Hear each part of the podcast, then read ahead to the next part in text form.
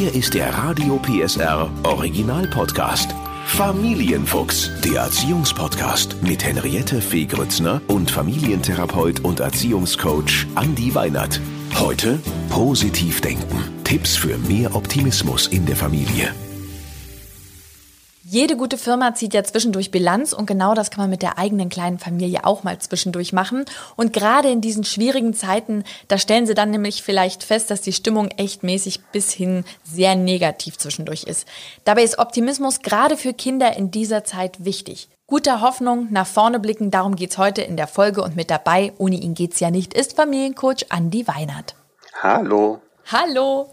Wir haben schwierige Zeiten, da fällt zwischen den Eltern und den Verwandten ja gerne mal so ein Satz wie, wie soll das denn jemals wieder werden? Wir werden ganz viele Arbeitslose äh, haben, unsere Kinder müssen darunter leiden. Das macht man ja nicht mit Absicht. Trotzdem fallen diese Sätze zwischendurch. Was macht das denn mit den Kindern, wenn die das nebenbei hören? Also ganz wichtig ist, dass Kinder ja einmal durch das gesprochene Wort sicherlich das Gefühl bekommen, okay, die Eltern sind vielleicht nicht ganz so positiv eingestellt, aber viel stärker ist ja auch das, was sozusagen mit den gesprochenen Worten so mitschwingt. Ne? Also so die Vibrationen, die Gefühle, die so mit dabei sind und die nehmen Kinder ja natürlich auch sehr oft auf und merken einfach, okay, es ist nicht ganz so fröhlich, leicht und vielleicht auch nicht ganz so schön wie sonst. Was dann die Kinder natürlich durchaus einmal dazu bringen kann, dass sie einen Teil dieser Gefühle auch übernehmen Unternehmen. Mhm. Ähm, und zum Zweiten natürlich auch unter Umständen sich so fragen, Mensch, warum ist denn das eigentlich so? Und je nachdem, wie äh, die Kinder jetzt sozusagen von ihrer Persönlichkeit bestrickt sind, dann schon zu den Eltern kommen und sagen, oh, was ist denn los? Kannst du mir sagen, was los ist, Mama? Und ganz oft sind die Kinder eben einfach verunsichert und man sieht dann diese Signale der Verunsicherung, dass sie sich zunehmend zurückziehen und eher in so eine beobachtende Haltung auch gehen. Was äh, mir auffällt, ich weiß nicht, wie es bei Thaddeus ist, der ist ja ein Stück älter als Annabelle, aber sind schon so Sätze, kriegen ja auch mit äh, Radio, äh, also Medien, dann natürlich mhm. auch Gesprächsfetzen, ja, dann in der Schule ist auf einmal alles anders. Da fallen jetzt öfter so Sätze wie, das schaffe ich sowieso nicht, ist doch eh egal, ne? Ähm, mhm. Kann das damit zusammenhängen? Na klar, dieser Verdruss kann natürlich die Kinder auch durchaus, ich sage jetzt mal in Anführungsstrichelchen, anstecken. Und wenn man nur noch in so einer, in so einem Blickpunkt auch vielleicht ist, dass man immer wieder auf Probleme als Heranwachsender auch äh, hingewiesen wird, ähm, kann sowas natürlich schnell auch dazu führen, dass man sich so ein bisschen fragt, wozu mache ich das denn eigentlich alles? Umso wichtiger ist es, dass wir mit unseren Kindern gemeinsam daran arbeiten, immer das Gute im Schlechten zu suchen. Ja, das wäre die nächste Frage. Wie schaffe ich es denn, äh, positive Energie in die Familie zu bringen?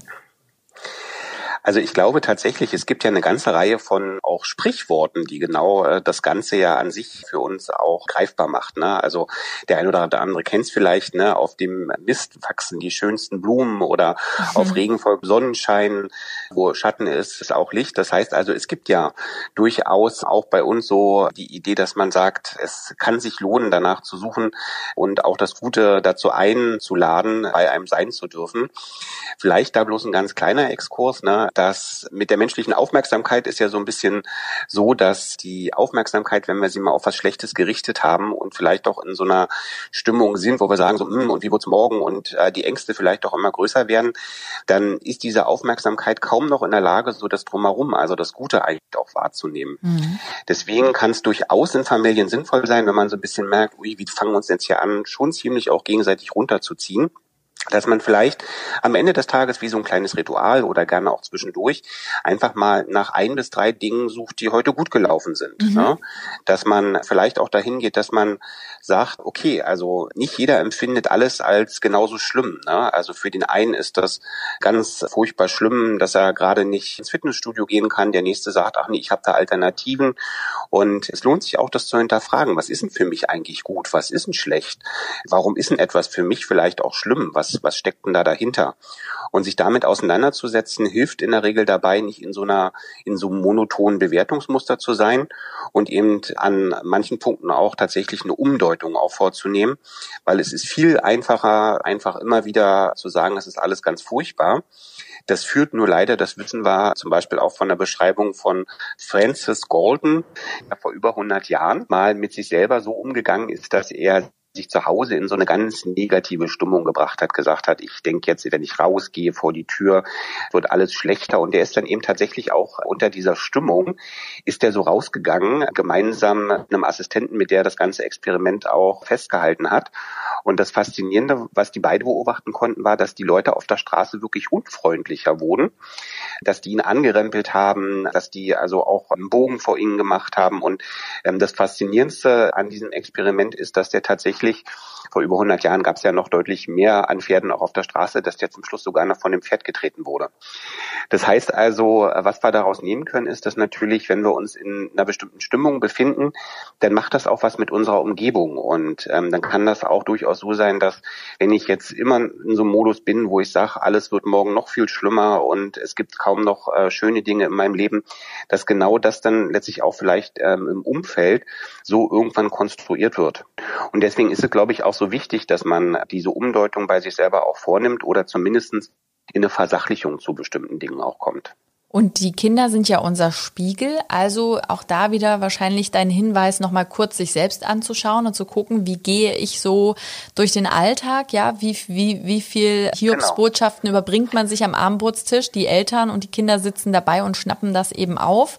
Und an welchen Punkten kann man dann eben doch Dinge wieder positiv sehen. Was wäre denn so dein Tipp, wenn man merkt, also die, die Stimmung, wenn man dann Bilanz gezogen hat, ist eigentlich relativ unten, ja, man hat da einfach Kinder, die sagen, oh nee, raus will ich nicht, ist eh doof, bringt doch eh nichts, ne? Ich habe eh keine Freunde. Also wenn das dann so in diese Stimmung gekippt ist, was ja manchmal auch einfach nur Phasen sein können, aber trotzdem, wie kriege ich außer das schöne Ritual, was du gerade gesagt hast am Abend, wie kriege ich die Stimmung wieder hoch? Was was sind so ähm, vielleicht aus deiner Praxiserfahrung auch Sachen, was machst du mit den Kindern? Also drei Möglichkeiten, die mir da so im Kopf sind, ist einmal die, dass ich natürlich mich in solchen Situationen mit den Kindern gemeinsam oder auch allein fragen kann, wofür ist es denn gut? Ne? Also die jetzige Situation kann ja durchaus auch erstmal vermeintlich so sein, dass man sagt, die ist nur mit Nachteilen verbunden, aber wofür kann es denn zum Beispiel auch gut sein? Ich habe vielleicht die Möglichkeit, wenn ich mich gerade nicht mit Freunden treffen kann, mehr Zeit zum Beispiel dafür zu investieren, mit mir selber ins Spiel zu gehen oder dass ich tatsächlich auch aktiv in der Familie mal überlege, wie können wir denn daraus vielleicht auch eine positive Situation gemeinsam kreieren. Oder wenn das eben tatsächlich nicht geht, dass man sich zumindest mit den Kindern gemeinsam fragen können, was können wir denn daraus lernen? Also wie macht uns das denn vielleicht auch stark, die Situation? Mhm. Und das Dritte, was ich immer ganz wichtig finde, ist unsere sozusagen ähm, Netzwerke in unserem Kopf, die leben ganz wesentlich von Emotionen. Das heißt also auch mal ganz losgelöst von der Situation, dass ich vielleicht sage, mir geht's gerade so, dass ich keine Freunde treffen kann. Ich kann ja tatsächlich auch sagen, okay, und jetzt überlegen wir uns mal einen schönen Gedanken aus der Vergangenheit. Also das heißt, man holt sich bewusst positive Bilder, die mit positiven Gefühlen belegt sind, holt man sich einfach mal wieder hervor und zieht daraus auch die Kraft, dass man nicht in diesem negativen Denken so stark verharrt. Ja, und wenn, äh, wenn zum Beispiel man so ein Kind zu Hause hat, was vom Sportwettkampf, Sportfest oder generell äh, vor der Schule, vor der Arbeit sagt, ach nee, ich schaffe das eh nicht, ich werde niemals dort eine zwei schaffen. Wie kann ich dieses Kind motivieren? Was ist ein schönes Ritual zu sagen, komm, ne, du schaffst das? Na, also eine schöne Möglichkeit ist ja, dass man vielleicht einfach in der Vergangenheit schon mal nach ähnlichen Situationen sucht und dem Kind vielleicht auch an Punkten, wo es da durchaus schon erfolgreich war, sagt, gucke mal, damals hast du es ja da und da auch geschafft. Und dass man vielleicht im Leben auch sagt, also gerade wenn es um das Thema schlechte Noten oder auch äh, sozusagen Wettkämpfe geht, auch sagen, dass es ja im Leben nicht immer darum geht, überall der Beste sein zu müssen, sondern eben einfach auch an bestimmten Dingen teilzunehmen, zu wissen, okay, auch den zweiten Platz kann man ja was abgewinnen. Ne? Ähm, auf den zweiten Platz muss man ganz häufig ganz, ganz viel auch machen. Wenn man jetzt beispielsweise mal die Olympischen Spiele nimmt, äh, wenn man da einen zweiten, dritten oder auch einen vierten Platz hat, dann ist man in der Regel ja immer noch in der Situation, dass man zu den aller, allerbesten der jeweiligen Sportart auch zählt. Und auch bei den schlechten Noten finde ich immer was ganz Wichtiges, dass wir Eltern uns äh, durchaus auch mal zu dem Punkt aufbringen, dass wir sagen, was ist denn eigentlich so die Bedeutung von Noten? Ne? Also warum gibt es denn Zensuren in der Schule überhaupt? Das kann man mhm. natürlich sagen, die gibt's, damit die Kinder im allem immer die besten Zensuren bekommen. Aus meiner Sicht sind Noten aber auch immer dazu da, einfach auch ein Stück weit eine Rückmeldung zu geben. Was liegt dir? Was liegt dir weniger? Und wofür musst du manchmal, weil es vielleicht dir nicht so natürlich gegeben ist, wo musst du auch tatsächlich ein bisschen mehr machen, um einfach auch im Mittelfeld oder im oberen Mittelfeld zu sein? Weil jemand, der vielleicht eine natürliche Begabung für Musik oder für Sport oder für Kunst hat, dem fällt es natürlich einfacher, da auch eine äh, sehr gute Zensur zu machen.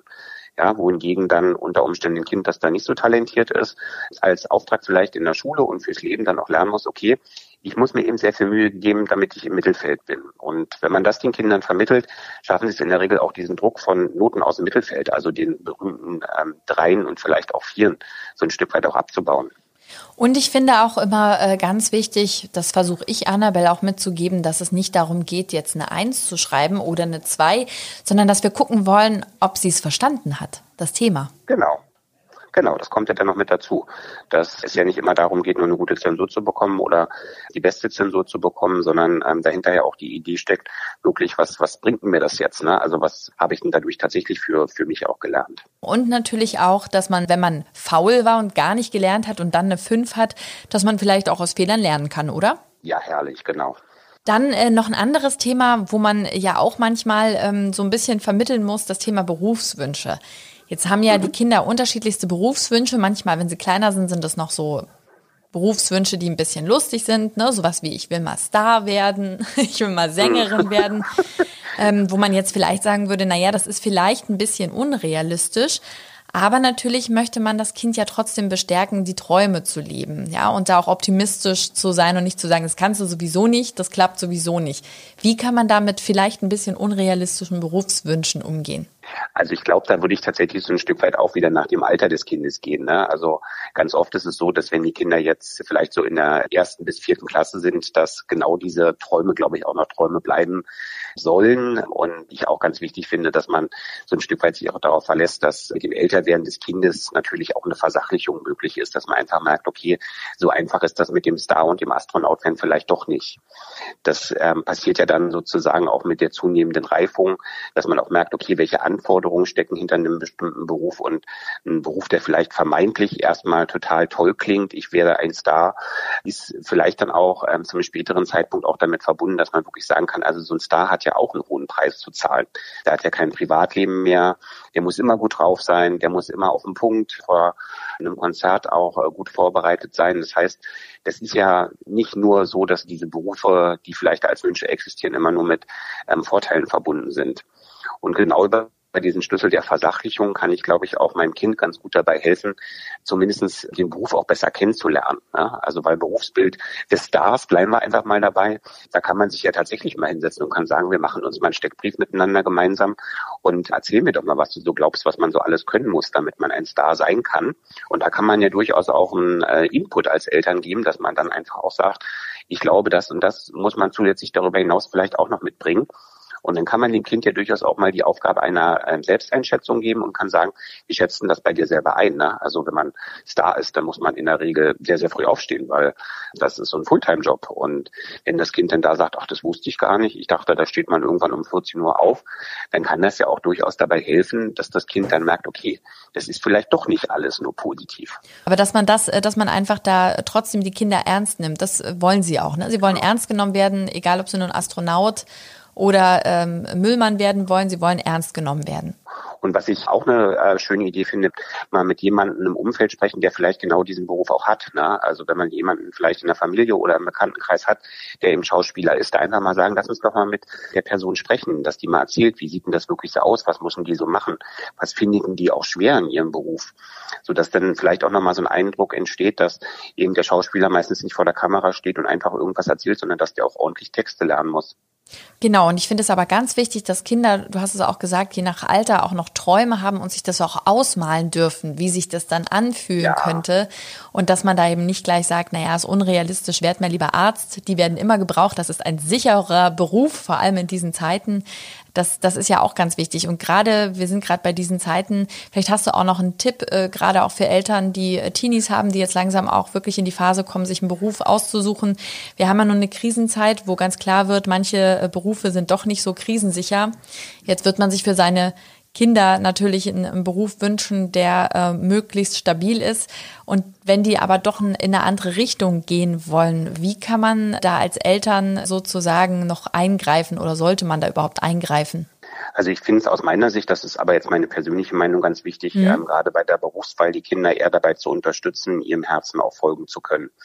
Wir wissen heute, dass wir in der heutigen Berufswelt doch ganz andere Regeln finden, als das noch vor 20 ähm, oder 30 Jahren so war. Also in den seltensten Fällen ist es so, dass jemand heute einen Beruf erlernt und den dann bis zu seiner Rente auch macht, sondern ähm, es ist tatsächlich so, dass wenn man sich die Berufsbiografien heute anguckt, es durchaus immer mal wieder auch so ist, dass wenn eben Beruf durch äh, gesellschaftliche Veränderungen einfach auch äh, weniger gefragt wird, dass dann neue Berufe gefragt sind und dann eben eine entsprechende Umorientierung auch oft passiert.